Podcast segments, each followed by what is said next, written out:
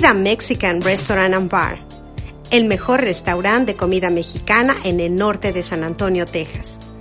Reservaciones al 210-463-9173.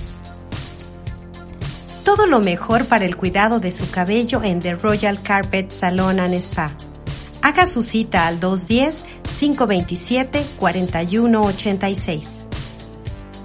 Corina One, agente de bienes raíces especialista en compra y venta de propiedades en San Antonio, Texas y alrededores. 210-865-6854. Lo último en faciales y tratamientos corporales no invasivos en Perfect Touch Med Spa. Haga su cita al 210-737-3328. Si estás lista para realizar tus impuestos personales y de negocios, hazlo con Griselda Escamilla. Llama al 210-990-0698. Ella también ofrece servicios de bookkeeping, nómina y contabilidad.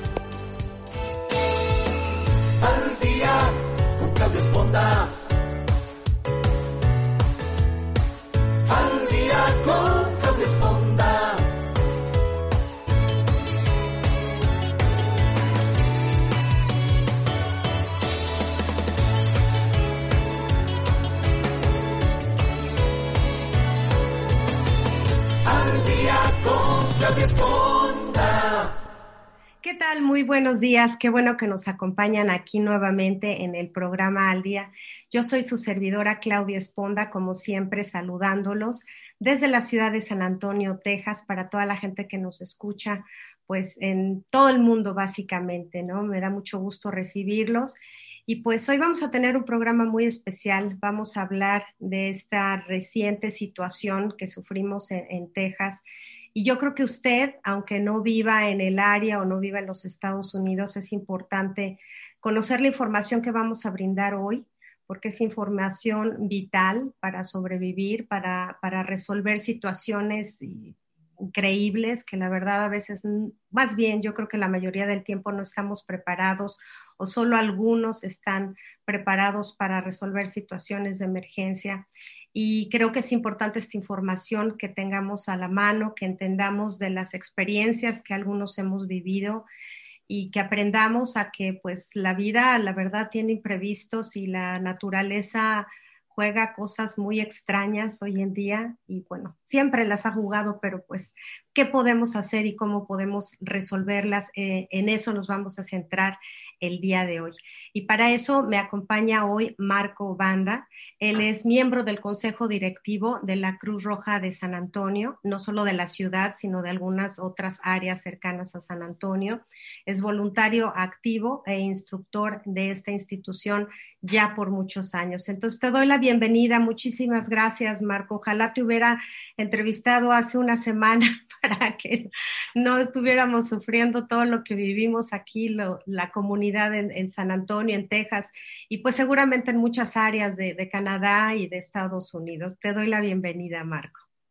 Buen día, te agradezco mucho, Claudia, que estemos platicando estos temas que son tan importantes para la comunidad y es muy importante ya en esta semana que acaba de pasar, acaba de, probarse pues que la comunidad debe estar preparada. Así es. Y pues para la gente que no sabe o, que no vivió, pues acabamos de sufrir un temporal de frío ártico que pues al parecer no se había vivido en más de 100, 150 años, algo tan este, dramático como lo que vivimos. Sí tuvimos un frente frío muy fuerte en San Antonio en el 2011, pero la verdad este, esto, esta situación fue totalmente extraordinaria, nos sorprendió a todos, yo creo que nadie estaba preparado. Eh, el primer día que nevó, todos salimos felices a, a agarrar nieve y a jugar, porque en Texas en particular es un lugar que es poco probable que, que neve. Y pues al principio fue muy este, extraordinario y todos felices, 10 mil fotos nos tomamos todos y de repente se volvió en un verdadero caos y una situación fuera de lo común. Entonces yo quisiera que empezáramos, Marco, que nos platicaras un poquito tú, tu experiencia, cómo viviste estos días aquí en San Antonio y pues seguramente tú la resolviste de una mejor manera que nosotros. Cuéntanos cuál fue tu experiencia. Primero que nada, me gustaría recordarle a la, comunidad que un desastre se define cuando la persona o las familias dejan de tener la oportunidad de continuar con su vida normalmente. Eso ya es un desastre. La segunda parte es que incluso los que estamos en el manejo de emergencia, pero si vivimos en la misma comunidad, también estamos sujetos a, a, a las mismas inclemencias, ya sea del tiempo o lo que se necesite en el desastre. Lo que te podría decir es que a mí también me tocó uh, estar listo, pero utilicé los adiestramientos que tenemos ya previos, por ejemplo, teníamos agua y comida y algunas otras cosas. Lo que les pedimos a las sociedades es muy importante es que tengan un kit de suministros, que tenga un botiquín, que tenga comida que tenga agua. Ahorita vamos, podremos ahondar en eso, que hagan un plan familiar y que se mantengan informados. Son tres pasos fundamentales que aplican para cualquier desastre, ya sea uno que sea por un desastre natural o un desastre ocasionado por el hombre. Claro, y en esta ocasión, bueno, digo, para la gente que no lo vivió, pues muchas áreas de la ciudad de San Antonio se quedaron sin luz, eh, muchas áreas se quedaron sin agua, muchas áreas se quedaron sin ninguna de las dos. Obviamente las calles era muy peligroso este, manejar, hubo un accidente gravísimo en, Dallas, más de 100 heridos, 8 muertos por, por, en una autopista en, en Dallas Forward porque iban camiones y chocaban, se derrapaban en lo que llamamos aquí el black ice. Entonces, básicamente nos quedamos pues como incomunicados, sin agua, sin luz, sin poder salir a la calle. Este, si tenías víveres, qué bueno, si no tenías, pues había que tocarle al vecino y decirle que te prestara algo para comer. Entonces, por eso era importante conocer también cuál fue tu experiencia, tú que estás preparado y de todos modos la sufriste, imagínate los que no estábamos preparados, Marco.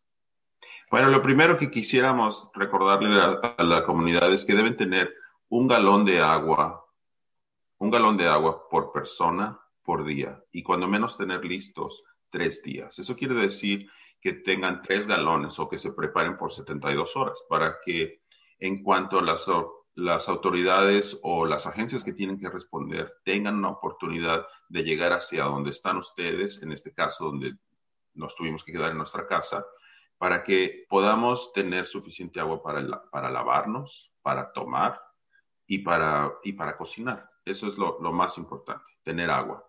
Y después tener un poco de, de alimentos, ya sea en latas o, o del alimento que nosotros acostumbramos a comer, tener un poco de reserva, como un 30% adicional de lo que no, normalmente comemos. Y eso sería parte del, de ese equipo de suministros que les pedimos que mínimo tengan en su casa, que tengan agua y que tengan comida. Así es, por si se tienen que quedar en su casa, se mantengan en su casa, pero estén cuando menos, cuando menos uh, a salvo dentro de su casa. Recuerden que el lugar para pasar una emergencia el más seguro es su propia casa. ¿Tú tenías esos recursos? Afortunadamente sí los teníamos, teníamos agua y comida. Y los empezamos a, tener nada más que a los tres días.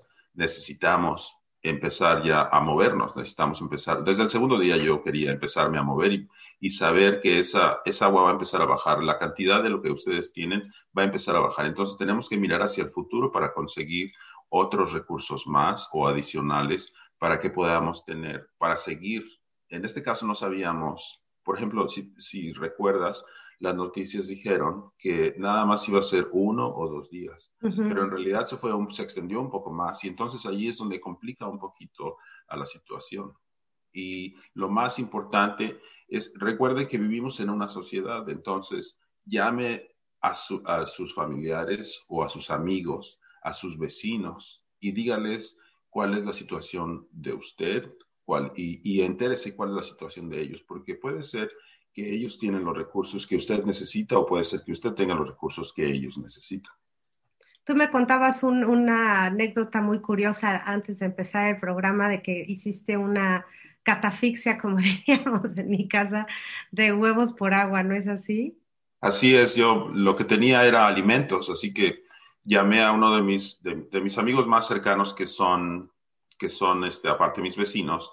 Entonces encontré que vivían a, como a unas tres cuadras y entonces él me dijo, pero no es conveniente que salgas ahorita. Le dije, bueno, pero mi vehículo es de los que tienen tracción en las cuatro ruedas, entonces es más seguro. Evaluamos primero qué, qué tan seguro era salir o no entregarlo. Entonces ya dijimos, bueno, está bien, yo puedo salir en mi vehículo, nos vemos en tu casa y si necesitas algo, dime qué más necesitas. Entonces yo les llevé eso, eso que pasó, les llevé alimentos y de una vez aproveché para traer agua de la que él tenía adicional porque tenía mucha agua. Él se dedica a los deportes y a hacer algunas cosas. Entonces me dijo, si puedes salir y puedes venir y me puedes traer esto que yo necesito, de aquí te puedes llevar el agua. Y así fue como pasó. Y aquí me parece importante que a veces es obvio que uno quiere ayudar siempre a sus seres cercanos, ¿no? Eh, cercanos en el sentido de, corazón, de a quien quieres. Pero igual en esos momentos que no podíamos salir a la calle porque era muy peligroso eh, manejar en las carreteras, pues quizá en ese momento es importante ayudar a tu vecino, ¿no? Igual alguien de, tu familiar puede ser ayudado por su vecino. No necesariamente tiene que ser esa ayuda directamente a la gente que tú más quieres, puede ser a esas gentes que están cercanas físicamente. Y pues yo creo que todo es karma, ¿no? Lo que das, igual alguien está ayudando a tus hijos, este, tener esa conciencia cívica de ayudar, aunque no sea, aunque nunca hayas saludado a tu vecino, pues igual era momento de saludarlo y de ayudarse en esos momentos, ¿no crees? Es, la oportunidad perfecta para, para hacer los lazos de comunidad más resistentes, porque cuando tenemos una comunidad más resistente, nosotros aumentamos el nivel de resiliencia que tenemos. Déjame recordar que la resiliencia es una, eh, es, es la acción que tenemos nosotros para salir adelante cuando estamos en, un problema, cuando tenemos algo al frente que está ah, poniéndonos, mostrándonos un reto y tratando de probar cuáles son nuestras habilidades para, lograr, para llegar a otro punto y estar mejor en bienestar con nosotros y nuestra familia. Eso es lo que tenemos. Tenemos la acción y el poder de seguir adelante y la mejor y es cuando se demuestra la mejor versión de nosotros. Quiero recordarles, perdón, quiero solo quiero decirles que no importa, prepárense porque siempre que, que se presente una, un desastre frente a ustedes, no tengan miedo, muévanse hacia adelante. Ustedes, es, el desastre o, o, esa acción va a ser temporal y ustedes o todos tenemos la habilidad de seguir adelante, de salir adelante. Solo que a veces no lo sabemos. Así es, digo, pues estamos, estamos pasando esta pandemia que bueno, se, se unió a esta situación y pues seguimos aquí, ¿no? Seguimos echándole ganas y seguimos tratando de ver cómo salir adelante. Yo sí quisiera leer, este, antes de continuar con las preguntas que tengo para ti, Marco, de leer alguna información para que la gente entienda un poquito por qué nos quedamos sin agua, por qué nos quedamos sin luz, y, este, y poder ahondar en qué hacer en esos casos, ¿no? Tengo aquí que algunas ah, declaraciones por parte del gobernador del estado de Texas, que decía que la demanda de energía fue muy alta por el frío y ese mismo frío hizo que algunas plantas fallaran, se apagaron y dejaron de funcionar, por lo cual también eh, dificultó el suministro de gas natural. La combinación de escasez de gas natural y de electricidad crea una crisis con apagones intermitentes como la que acabamos de vivir. Este, para explicar esto, las plantas de gas natural y carbón necesitan agua para seguir operando pero las instalaciones de agua se congelaron y otras perdieron el acceso a la electricidad que requieren para ser operadas. La capacidad de algunas compañías que generan electricidad se congelaron y este incluye eh, que los generadores de gas natural y, carbón, pues obviamente dejaran funcionar. Entonces fue un círculo de que una cosa llevó a la otra y llevó a la otra y pues finalmente uno dice, bueno, está haciendo frío, pero ¿por qué nos quedamos sin agua? Pues porque se congelaron las, las tuberías y ¿por qué nos quedamos sin luz? Pues porque la electricidad produce el agua y bueno, se hizo un verdadero merequetengue aquí, pero pues ya hoy, hoy ya sale el sol aquí en San Antonio, ya estamos recuperándonos, gracias a Dios, pues muchas familias están bien, este, con las que menos, pues no les faltó nada, gracias a Dios, las que más, pues hubieron cosas muy graves, ¿no?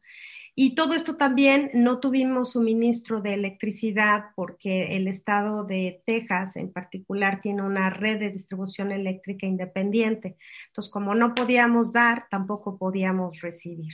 Entonces, se hizo una verdadera situación diferente. Entonces, yo quisiera que nos platicaras, este, Marco, ¿qué se debe hacer cuando no se tiene agua en casa? Porque uno por WhatsApp leía cada cosa que yo decía, híjole, O sea, sí, la nieve la deshacían, se toma la nieve, no se toma, o sea, suena como un día sin agua la vives, pero ¿qué haces dos días sin aguas?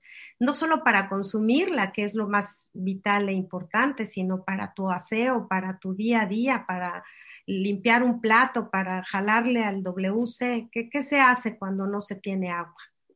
Yo lo que haría es, lo primero es establecer las prioridades. Y como muy, muy bien dices, es qué es lo que haces primero. Si usas el agua que tienes o los recursos que tienes, ¿para, para qué los vas a utilizar? Entonces, yo escogería eh, de, podría deshielar el, hielo del refrigerador, podría tener el agua que está todavía en los tanques de la, del, del baño, por ejemplo, o poder, como dices ahorita, lo de la nieve podríamos recuperarla, pero esa no se puede tomar. Tendríamos que hervirla primero y después este, poder decidir tomarla.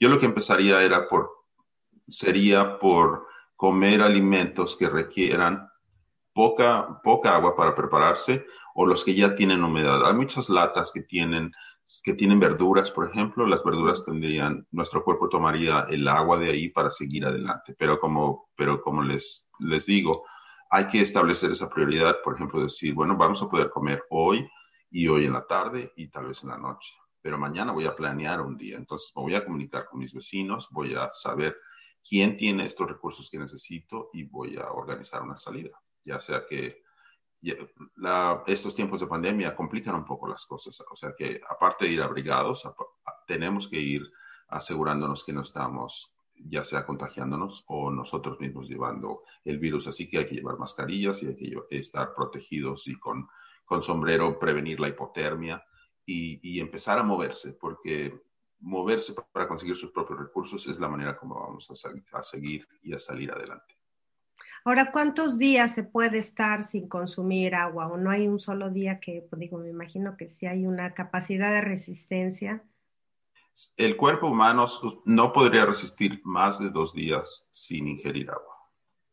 Así que si estuviéramos, por ejemplo, piensa si estuvieras en un desierto y no tienes agua en dos días, pereceríamos. Ok. Entonces, eh, nosotros tenemos supuestamente aquí en San Antonio agua potable de las llaves. Este, hoy por hoy hay en particular, y pues la gente que no está informada, hay zonas que están hoy en San Antonio restringidas para consumir el agua de las llaves. De hecho, sale turbia y solo algunas zonas están este, permitidas para consumir esa agua. Entonces, es necesario, digo, todo el mundo salió corriendo a comprar agua y obviamente el suministro de agua en las tiendas de, de supermercados, pues no, no había. Este, también es importante, yo creo, aquí Marco, que aclares que pues, no hay que salir corriendo a comprar 14 cajas cuando quizá tú necesitas tres, ¿no? Así es, ese es, eh, eh, por eso esa es la segunda parte de, cómo mantenerse seguros, es haciendo un plan. Cuando tengamos e, ese plan familiar, es, ahí los números, es, es muy, muy facilito sentarse con su familia y decir, bueno, entonces, ¿cuál es nuestro problema? Qué es lo que necesitamos solucionar y cuál es la prioridad. Entonces, si por ejemplo tú muy bien dices, dices, si solo necesitamos tres, bueno, pues eso, eso es lo que es. Tres galones, por ejemplo, un galón por agua por día. Esa es la fórmula. Un galón por agua por persona por día. Entonces, dicen, pues esto es lo que vamos a necesitar, esto es lo que la regla ha estado funcionando para otras personas en otros desastres, así que vamos a acatarla. Y ese plan no quiere decir que sea permanente. Ese plan lo, se puede modificar al siguiente día, porque también recuerden que podemos tener una ventana de luz, por ejemplo, o salió el sol un poco, pero están, como pasó en los dos días primeros, ¿te acuerdas que uh, dijeron que se iba a bajar un poquito, íbamos a tener un poco de temperatura, pero iba a comenzar a nevar a partir de las 6 de la tarde y que esperábamos otra helada. Entonces, esas son las ventanas que tenemos para que una persona, la que sea, la que sea designada en ese plan, trate de lograr esos suministros para traerlos a la casa. La más valiente. Yo no quise salir. Yo dije, no, yo paso. No, de por sí manejo muy mal y luego no paso. Yo creo que la persona que tenga mejores habilidades. Sí, eso, eso sería.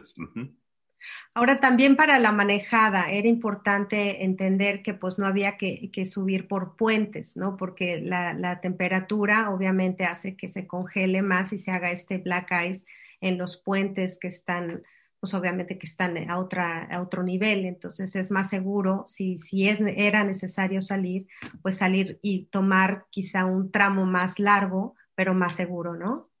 Así es. Yo lo que, lo que recomiendo siempre especialmente dentro de mi familia o cuando, por ejemplo, tus hijos que empiezan a manejar. Yo les recomiendo que cuando empiecen a manejar, por ejemplo, tienen una ruta que es siempre ah, segura y que se repite, por ejemplo, para ir a la escuela. Y yo les recomiendo que se, que se memoricen qué tiendas existen, qué hay en esas calles, en dónde hay una, una luz de tráfico de un cierto tipo, o dónde pueden estar. Lo que se trata es memorizarte tu vecindario. Si tú te memorizas tu vecindario, puedes encontrar, dices, bueno, es que yo sé que hay un lugar que, tiene ciertas características o sé que hay una tienda, entonces eso es lo que podríamos hacer. En, en el, para el caso de las, de las rampas, por ejemplo, que era muy importante, las autoridades inmediatamente las cerraron, las, las rampas que están muy altas. Entonces nosotros podemos decidir qué ruta tomar que es segura, que ya sabemos, que ya hemos pasado por ahí, que es parte de nuestro vecindario. A veces estamos tan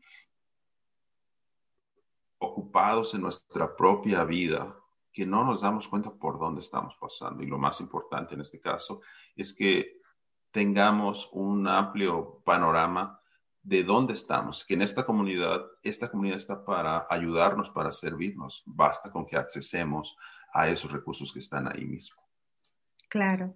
Ahora, otra de las cosas que nos faltó fue luz. Y bueno, yo creo que esa fue, bueno, todas son graves, pero la luz, bueno, aquí en, en Estados Unidos principalmente, casi todo funciona con luz. Es más, no se puede cocinar sin luz, no se puede porque las cocinas son eléctricas, no obviamente no se calienta el agua, este, obviamente pues estás a 30 grados este, afuera y a mí me tocaba ver gente que ponía su termómetro dentro de casa y estaba mucho más frío adentro de sus casas que afuera.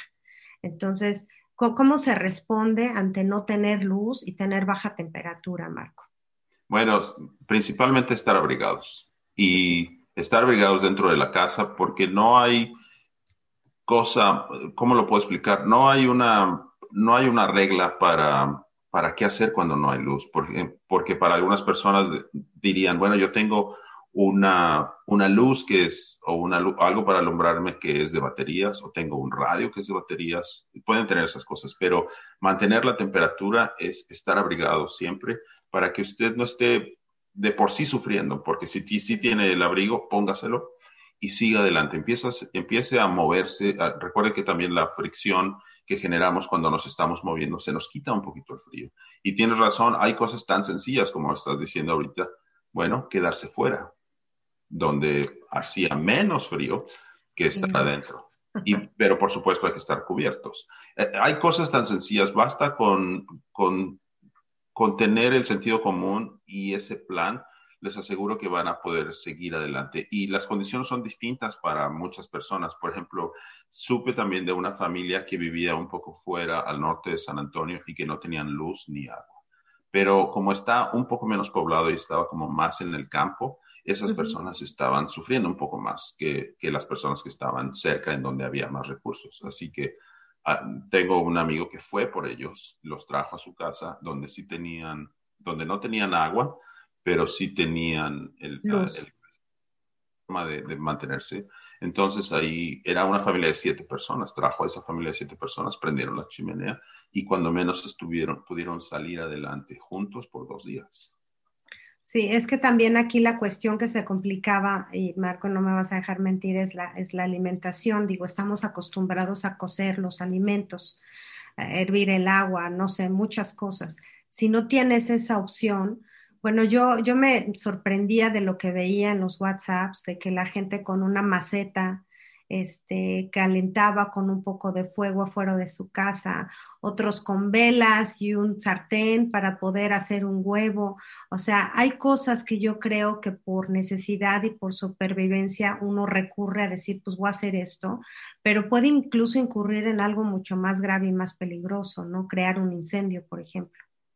Todo funciona y todo es válido. Si usted, si usted lo que necesita es una fuente de calor para cocinar, entonces y la tiene cerca y tiene habilidad para, para hacerla de una forma controlada, hágalo. Y cuando digo eso es, es si usted, por ejemplo, tiene una vela o tiene muchas velas, puede, podría poner muchas velas juntas, por ejemplo, y en la mesa de afuera o en un lugar fuera de su casa, haga nada más la cocina y luego regrese hacia adentro. Digamos que podría ser. No prenda ningún fuego dentro de la, de la casa, no utilice la cocina, o la estufa para mantener la casa caliente, porque después nos empezamos a confiar.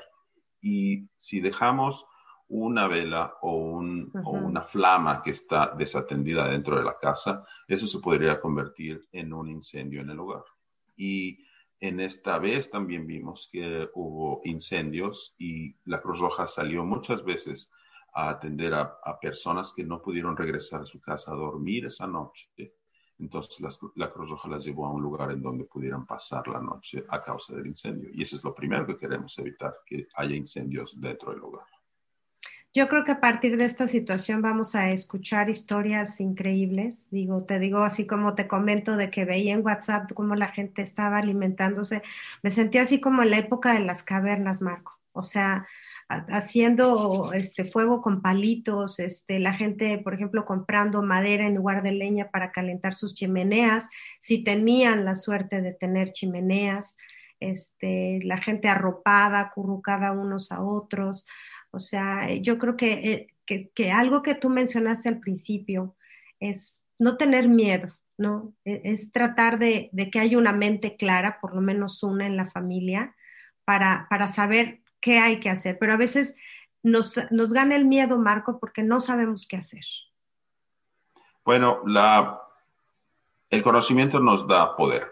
E, entonces, si, y repito, y es tener un equipo de suministros mínimo por los tres días, hacer un plan, ahí es donde está el conocimiento, porque nos podemos sentar a la mesa y con nuestra familia. Estoy seguro que si ustedes se sientan hagan este ejercicio hoy, si ustedes se sientan a la mesa hoy y hablan con su familia y ustedes empiezan a hablar y entonces en el diálogo, en el diálogo empieza.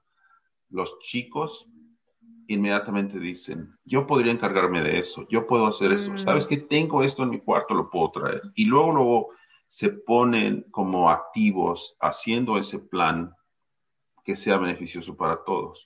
Cuando después de que tienes ese plan, lo más importante es mantenerse informados mantenerse informados. Por ejemplo, yo en este caso yo no tenía señal, no tenía mi internet que estaba entrando, la señal que viene de, la compañía de internet tampoco era.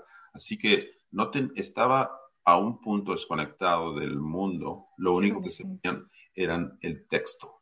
Entonces, sí podría utilizar ese recurso electrónico que era el texto, que, que, es, que era muy fácil para mí. Entonces, fue como me comuniqué con las personas que necesitaba, también decirles que estaba bien, y con las que yo necesitaba ah, decirles que no había problema, pero que sí necesitaba, que sí me podían ayudar y tenía este recurso. Entonces, por ahí, ahí fue la comunicación. Lo, lo que también tuve fue un radio de baterías y de cuerda que nos estuvimos informando y, y pusimos en el radio público. En el radio público es que cada media hora o cada hora decían cómo estaba el tiempo, qué era lo que el Estado estaba haciendo y qué era lo que las autoridades estaban haciendo. Entonces, y teníamos información concisa de qué era lo que seguía o cómo se estaban preparando las autoridades para responder. Las autoridades estuvieron sobre 100%. pero siempre estuvieron trabajando, pero estaban sobrepasadas en sus planes. Ese es, Ese es su plan de respuesta, pero siempre estuvieron funcionando. Después, cuando pasaron un par de días, nos dimos cuenta que había un centro de ayuda en el, en el centro de convenciones. Entonces, las personas, las personas que no tenían recursos podrían dejar su casa o podrían llamar al, 911 y que las, la, la, policía o la estación de bomberos los iba a recoger en unos vehículos para llevarlos al centro de convenciones. Me tocó servir ahí un día en el centro de convenciones donde había probablemente 200 personas y ahí lo que, lo que tenían era una cama, una cobija, alimentación tres veces al día y estaban, había agua, había manera de, ir al baño y de, tener todo su, su, aseo personal. Servicios básicos.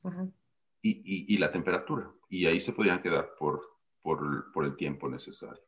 Entonces, eso es lo que nosotros nos podemos enterar cuando estamos eh, manteniéndonos informados.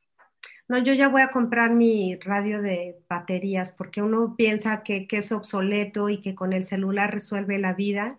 Pues hoy nos dimos cuenta, digo, si no tienes tu celular cargado antes de que se te vaya la luz y pasan dos días, no hay manera, no hay manera de informarte, no hay manera de comunicarte, no, no sabes qué está pasando, no sabes cuánto va a durar y como tú dices, esa incertidumbre, pues te puede, mira, ya, ya me dices dónde, eh, Marco nos lo está enseñando para la gente que nos escucha a través del podcast, nos está enseñando un radio, que pues yo ya me voy a poner a conseguir hoy en Amazon, porque no damos, damos por hecho que tenemos todo y no sabemos que en cualquier minuto podemos perderlo absolutamente todo mientras estemos vivos hay que mantenernos este, abiertos y alertas.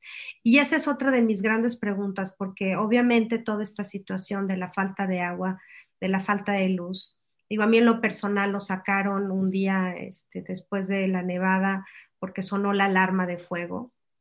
yo pensé que era una lasaña que estaba preparando mi marido y no era la alarma de todo el, de, de todo el edificio. Nos salimos y uno no saben ni qué sacar, pero bueno, ahorita te pregunto eso. Lo cierto es que este, podría haber sido un incendio.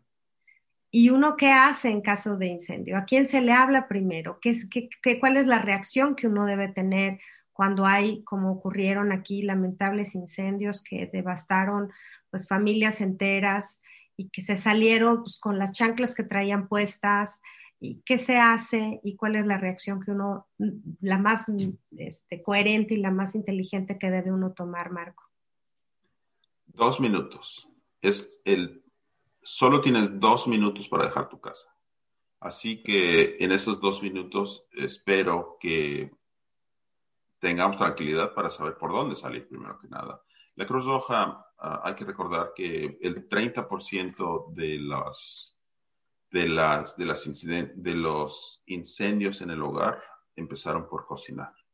Entonces puede ser por cocinar o tratar de mantener la casa ah, este, a una temperatura agradable para la familia. Entonces, pero solo tenemos dos minutos. Tenemos que saber por dónde vamos a salir primero que nada, por la puerta principal o qué tal si el fuego empezó en la puerta principal. Tenemos que tener cuando menos una salida trasera o una ventana donde tengamos que romper y salir por ahí, pero solo en dos minutos. Y lo más importante sería que tengamos, que estemos relativamente vestidos, pero si no estamos vestidos hay que salir como está, porque si no, de todos modos, la, la, si los bomberos tienen que entrar por nosotros, nos van a tomar justo así con lo que tenías y nos van a decir, lo que tienes que, es que salir. Y, pero, ¿dónde están mis documentos? ¿Dónde están mis, mis llaves, mi teléfono, todo eso se va a quedar atrás. Entonces, es muy importante que tengamos una, un, un, equipo listo donde tengamos nuestras, yo tendría, por ejemplo, mis, mis números importantes, tendría mi, mis documentos, tal vez unas copias de mis documentos del banco, del seguro, de, de mi licencia y de los documentos que son importantes para cada quien hay personas que guardan hasta um, sus documentos cuando ellos son responsables por otras personas, como sus papás o sus hijos. Eh, todo lo que es legal lo llevaría conmigo. pero no, no es tan necesario. Lo primero que queremos es preservar la vida, porque todo se puede recuperar o todo se puede tramitar. Pero con la preparación adecuada podríamos tener un kit en donde podríamos decir, este es mi, mi kit para salir. Y eso podría tener un par de botellas de agua, unas barras de granola tal vez, porque no sabemos si tenemos que dejar la casa, cuando menos podemos tomar agua y cuando menos podemos estar un poquito alimentados en lo que las autoridades nos sitúan, ya sea en un cuarto de hotel o en un albergue en un gimnasio. De como, para este caso de las, para este caso del incendio que, que mencionas, que había 50 personas que necesitaban y no, no podían regresar a su casa a, a, quedarse, entonces iban a necesitar algunas cosas. Otra cosa que podrían hacer, que es que últimamente ha sido muy, muy favorable, es los documentos que sean importantes para ustedes y que puedan grabar, pónganlos en una memoria. Y esa memoria pónganlos en ese kit para que ustedes se puedan, puedan irse con, con esa memoria y después cuando lleguen a cualquier lugar donde lleguen, ya sea un albergue o a un cuarto de hotel, ahí pueden accesar sus números importantes. Sí, yo también escuchaba que alguien recomendaba pues, tener una caja fuerte en un banco donde tengas todos tus documentos. Ah, pues, eso está bien, nada más que si el banco también está congelado y si está. Entonces, también lo que puede hacer es que si tiene familiares o amigos muy cercanos con anterioridad, mande esos documentos a esas personas. Eh, y digamos, digamos que hoy estamos en un incendio, digamos, pongamos el escenario que hoy estamos en un incendio, tengamos, tenemos que dejar la casa. Pero si cuando menos sabemos que nuestro tío fuera de la ciudad, que no está afectado, tiene esos documentos, lo único que tenemos que hacer es contactarlo y decir, ah, hoy necesito esto, ¿me podrías ayudar? Entonces ahí va a tener toda la información para ustedes. Claro. Ahora, no sabemos, digo, yo no estoy enterada al 100% de las causas de, por ejemplo, los incendios que se llevaron aquí en TPC Parkway en, San Antonio, pero este, sí estoy enterada que hubieron varias PIP, este, tuberías dentro de las casas que por el frío se congelaron y, bueno, inundaron departamentos y casas y aún seguía funcionando la electricidad. Pudo haber sido un cortocircuito o sea, hay que apagar las luces cuando empiece, a, si se te inunda el departamento. ¿Qué hay que hacer, Marco? Bueno, en ese, en ese, en ese equipo de suministros deberíamos tener herramienta también. La herramienta es muy importante porque, y deberíamos conocer dónde, dónde está la llave general para cerrar el suministro de agua y dónde bajar el switch del, de la luz. Porque si estuviéramos en un temblor o como pasó en esta vez, que empiezan a explotar las, las tuberías de agua dentro de la casa, entonces rápido hay que salir y cerrar esa llave, porque si no, se nos, vamos a tener un problema mayor, porque se va a inundar aquí adentro de la casa, por ejemplo, y entonces con la temperatura baja, entonces vamos a estar congelados, vamos, tenemos que dejar esa, esa, casa, pero si podemos cerrar la llave que quitar ese agente externo o esa causa externa, entonces podríamos, estar, podríamos seguir estando ahí y, y, y, lo mejor sería por ejemplo, en una casa lo que deberíamos hacer es designar una sola habitación que preferentemente tenga el baño y toda la familia vaya a, esa, a esa habitación en donde pueden pasar la noche mientras se decide qué es lo que va a pasar en los siguientes días para todos, eh, haciendo ese plan, siguiendo el plan.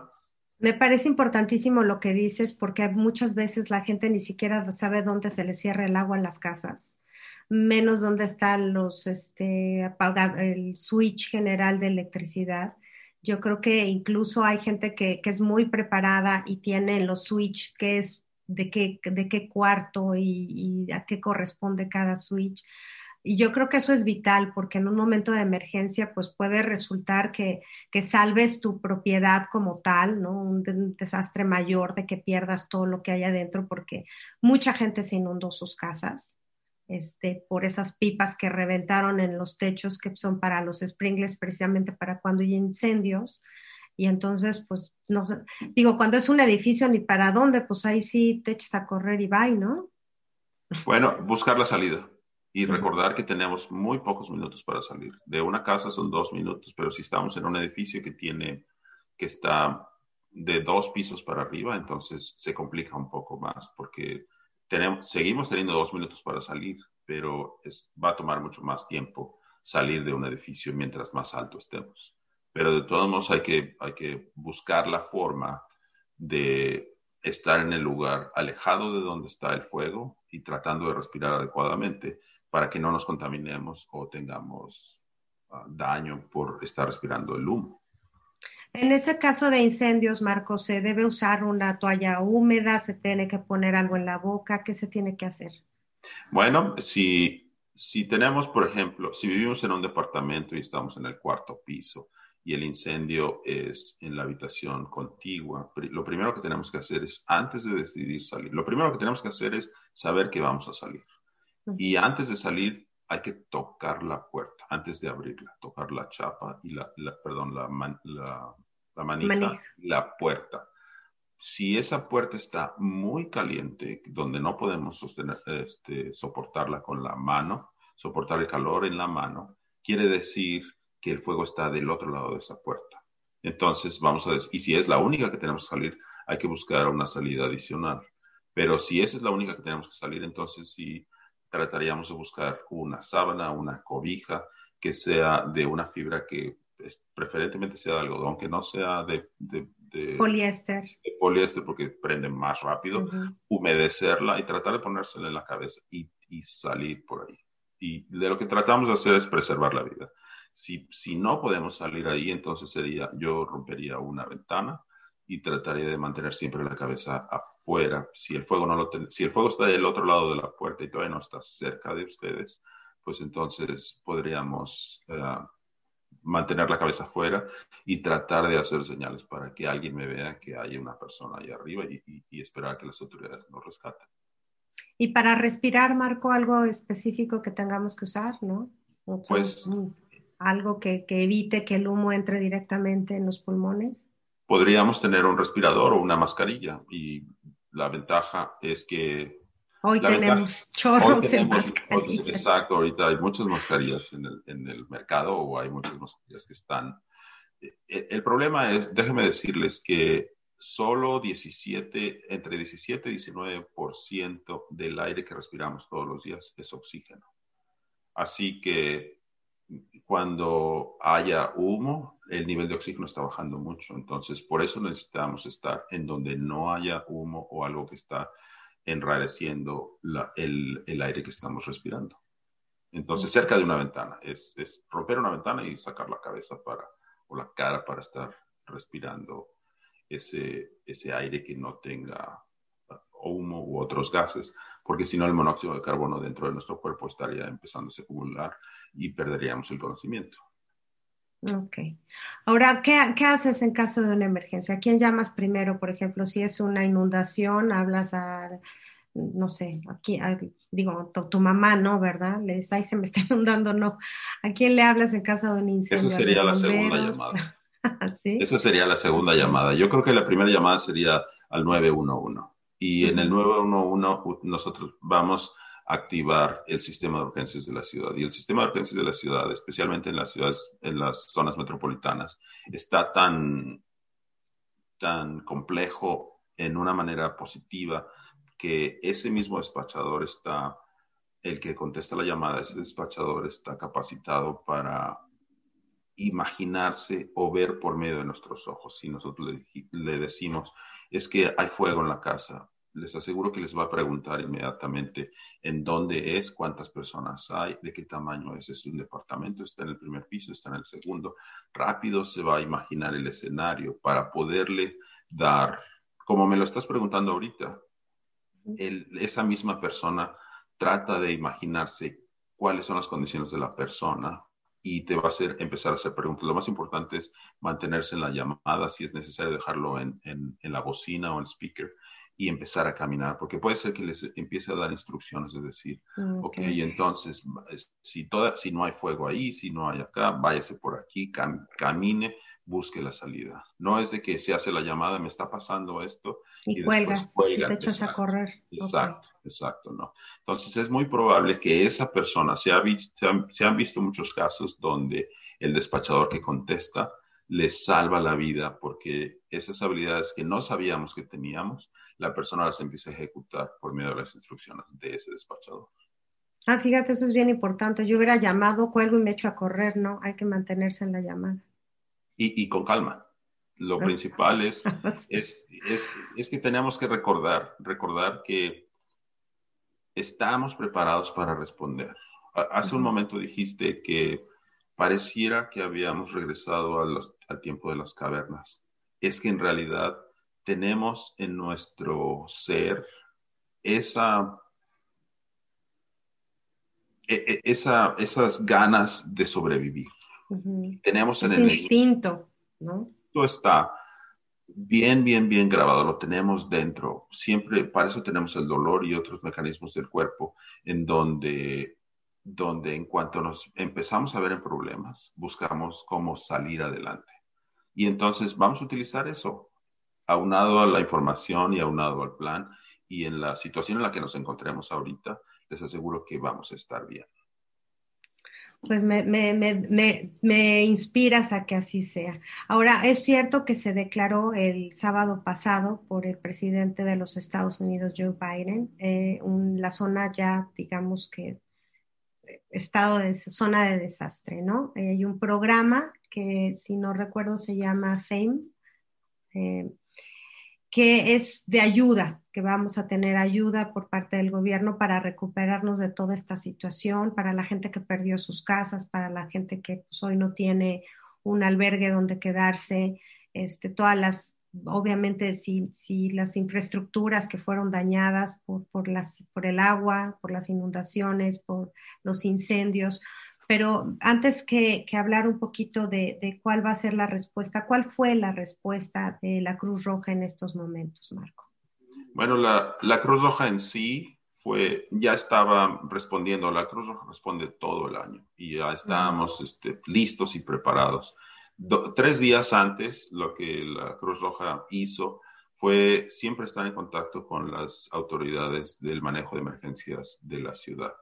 Y movieron o, empezaron a, relocalizar los remolques que tenemos que tienen que están preparados suministros, ¿no? que tienen suministro exacto. Tenemos unos remolques que están listos, que empiezan, e, empieza desde, desde el principio sabemos en dónde dónde es donde podría estar los lugares afectados y ya tenemos predeterminados qué lugares la ciudad puede usar. Entonces los movemos hacia ahí y de ahí podemos sacar ya sea las camas, las cobijas, están cargados y listos para responder para 100 personas. Inicialmente se llama, estos son remolques que, se llaman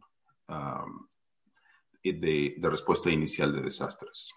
En lo que se inicia alojando cuando menos a las personas que empiezan a llegar a los lugares, porque se avisa por medio de las autoridades. Entonces, la Cruz Roja es en coordinación con la ciudad y otras, y otras agencias locales. Lo primero que, lo primero que hacen es emitir un, un aviso y decir, pues en el centro comunitario de, de la calle, y ya mencionan la, la localización, dicen, van a tener, pueden quedarse, pueden estar ahí o pueden llegar solamente si es necesario nada más a que tomen suministros y sigan su camino o sigan o, regresen a sus casas. Entonces, la Cruz Roja fue parte de eso. A mí me tocó trabajar en el centro de, de la en el centro comunitario que se estableció en el centro de convenciones en el centro de la ciudad y tuvimos más o menos ahí 200 personas. Era mezclado entre familias, las personas que que están sin casa en algún lado ah, en el centro de la ciudad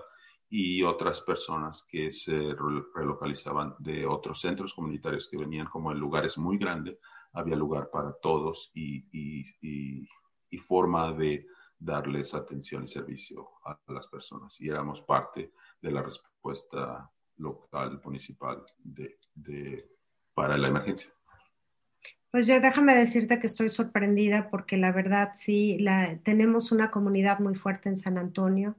Que, que, yo espero que sirva de ejemplo para muchas otras comunidades. La respuesta es casi inmediata. De, de a mí me tocó escuchar al director de la policía de, de, San Antonio llevando a través de patrullas fórmula para bebés, ¿no? Llevándola a darle de comer a, pues la señora que no tenía para darle de comer a su bebé, este, cerrando carreteras para la seguridad de la gente, la Cruz Roja participando, apoyando a los que más necesitaban en ese momento, la misma comunidad apoyándose una a otra de si no tienes luz, vente a mi casa, si no tienes comida, yo te comparto.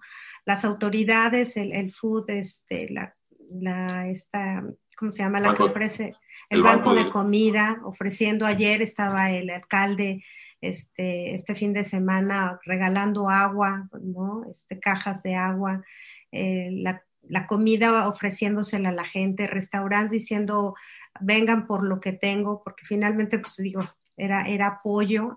Es impresionante lo que vimos en esta situación y, este, y yo creo que la Cruz Roja es uno de los grandes eh, guías que nos han hecho entrar en esta conciencia de apoyo y de ayuda a la comunidad. Y creo que es importante no solo recordarla cuando hay desastres, Marco.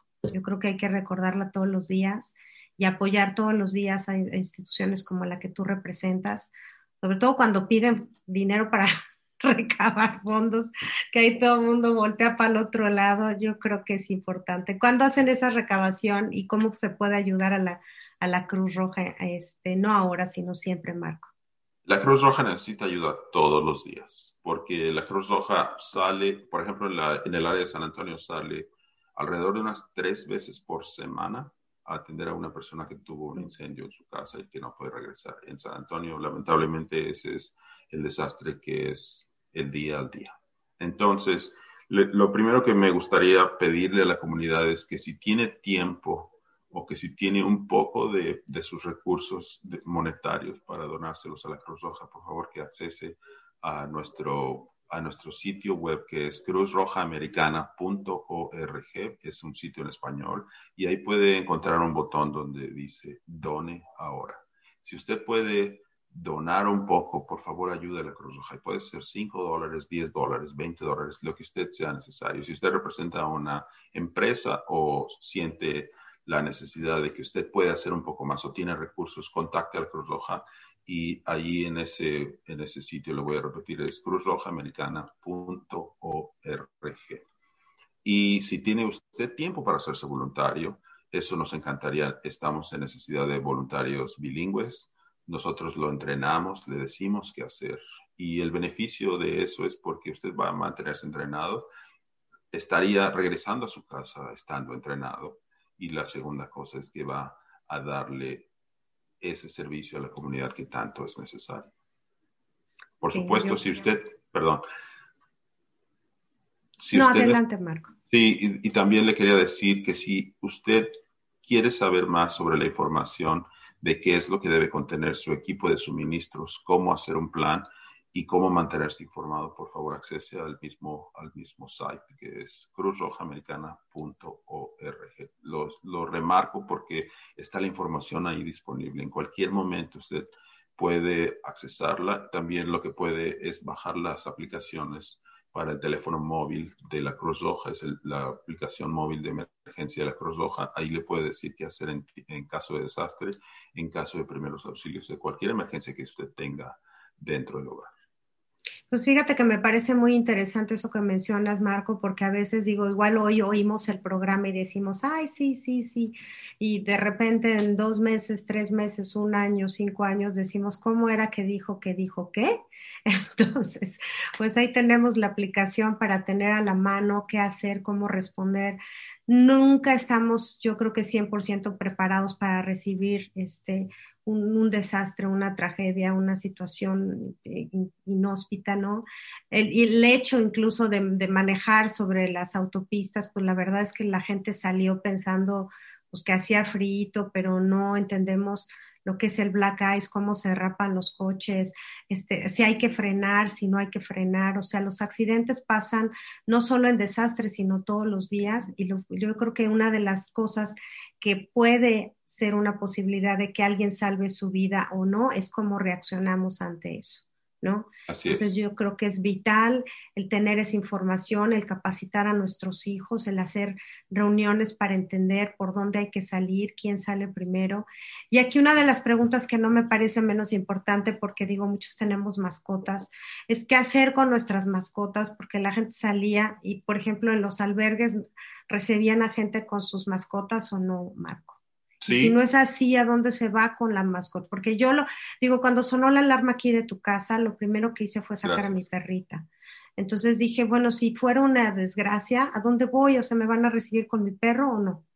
En el equipo de suministros deberíamos también incluir a las mascotas. Las mascotas también son parte de nuestra familia y lo que va a pasar es que cuando ustedes lleguen a ese lugar, lo único que va a suceder es que las autoridades van a tener a una, al, centro de control animal en, un, en una habitación cercana a un lado en el estacionamiento y ahí se van a encargar de las mascotas. Usted se puede registrar y puede entrar a ese centro de ayuda, a ese albergue y, su, y le van a decir, ahora para su mascota vaya a esta otra puerta y ahí es donde le van a recibir a su mascota, la van a alimentar y se la van a mantener este, con bienestar y si usted quiere venir a visitarla en todo el momento que va a estar aquí o en todo el tiempo que va a estar aquí, puede venir en cuanto, cuanto quiera.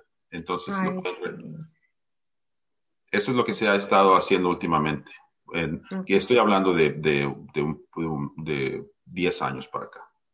Ay, qué bueno, porque sí, te juro que fue lo primero que digo, obviamente le dije a Emery, órale, vámonos, pero mi perrita, dije, no, pues no, o sea, ¿qué, se hace? Pero bueno, este, yo nada más quisiera aclarar que eh, ahora que se declaró este estado de la Agencia Federal para el Manejo de Emergencias, conocido por sus siglas como FEMA o FAME, cuya asistencia federal será para complementar los esfuerzos estatales y locales de recuperación.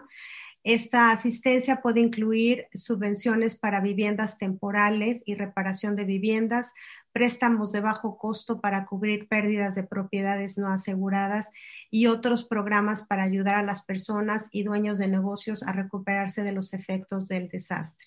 Entonces, yo lo, invito a que visite las páginas de, de sanantonio.gov donde el alcalde ha estado muy en coordinación con instituciones como la Cruz Roja, como la policía, como otras instituciones que están en el centro de comida para ayudar a la comunidad. Y digo, esto no ha acabado todavía porque yo creo que hasta que la última persona que haya sufrido un estrago vuelva a tener una vida normal, pues es responsabilidad de todos ayudar, colaborar este, no, si no va a ayudar, pues por lo menos no, no haga bola y no, y haga bulto o pueda ayudarlo económicamente. Hay muchas instituciones hoy que necesitan apoyo, como la Cruz Roja, y, y sobre todo una conciencia de comunidad de que hoy, si usted está bien, bendecido, pero si no, este, no esperar a que tengamos una, una cuestión personal para ayudar a los demás, ¿no? Algo con lo que quieras despedir, Marco, y pues te agradezco que hayas estado esta hora con nosotros. Yo creo que es muy ilustrativa y que necesitamos tener esta información constantemente. Es muy importante recordar que los desastres empiezan con la preparación, después con la respuesta cuando está el desastre y después la recuperación. Y eso es en lo que estamos ahorita recuperándonos. Entonces, pero el siguiente, en la siguiente parte en el ciclo es la preparación.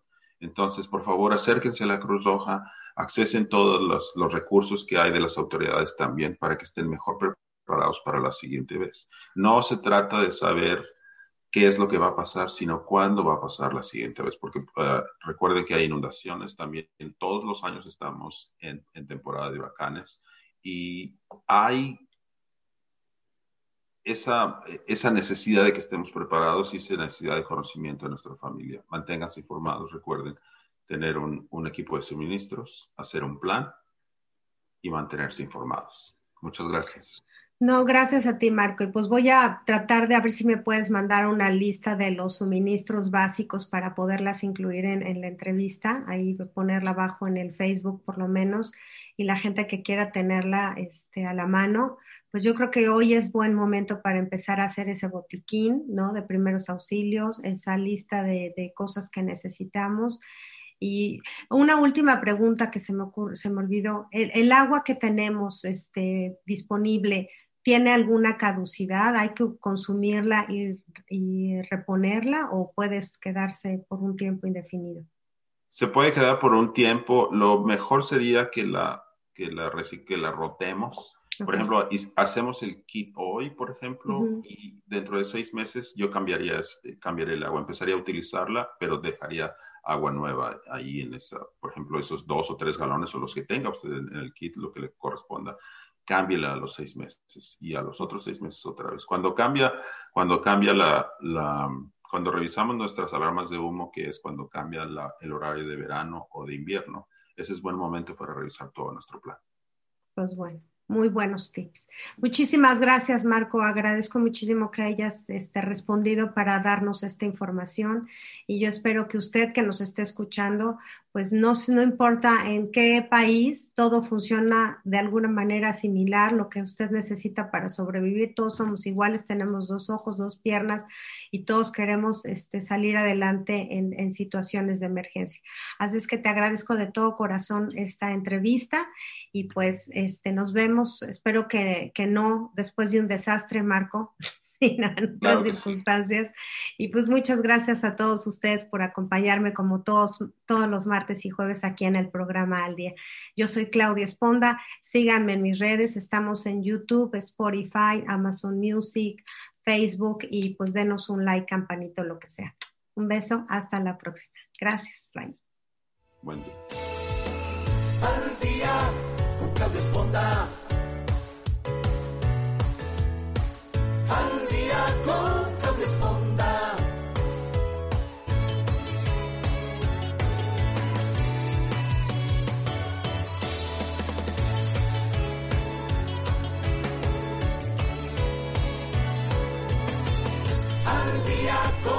Claudia Esponda.